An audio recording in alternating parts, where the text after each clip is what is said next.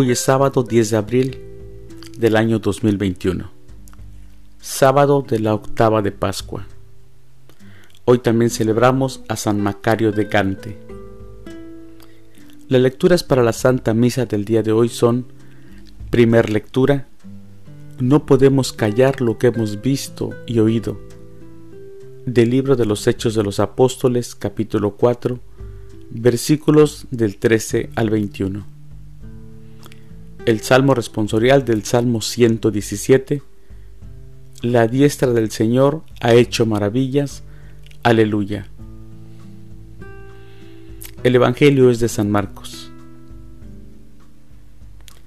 Del Santo Evangelio según San Marcos, capítulo 16, versículos de 9 al 15. Habiendo resucitado al amanecer del primer día de la semana, Jesús se apareció primero a María Magdalena, de la que había arrojado siete demonios. Ella fue a llevar la noticia a los discípulos, los cuales estaban llorando, agobiados por la tristeza. Pero cuando la oyeron decir que estaba vivo y que lo había visto, no le creyeron.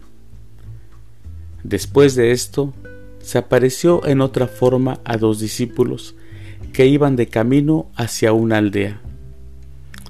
También ellos fueron a anunciarlo a los demás, pero tampoco a ellos les creyeron.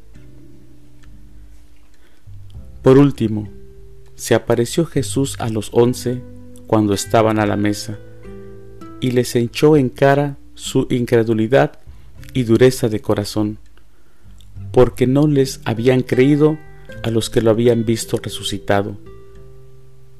Jesús les dijo entonces, vayan por todo el mundo y prediquen el Evangelio a toda criatura. Palabra del Señor. Gloria a ti, Señor Jesús. El Evangelio de Marcos presenta una escena que debió haber sido dura para sus lectores los discípulos de Jesús, quienes lo habían visto hacer obras prodigiosas y escuchado hablar de Dios y de lo que iba a suceder, no creen en su resurrección. Tal era su frustración que solo se encuentran llorando, agobiados por la tristeza. No escuchan ni a María Magdalena ni a dos discípulos que fueron a darles testimonio de que Jesús estaba vivo será el mismo Jesús resucitado quien se aparezca a los once. Es natural, por lo tanto, que el resucitado eche en cara su incredulidad y la dureza de su corazón. Pero no se queda ahí. A ellos se les pide que dejen de llorar, que dejen de lamentarse por lo sucedido.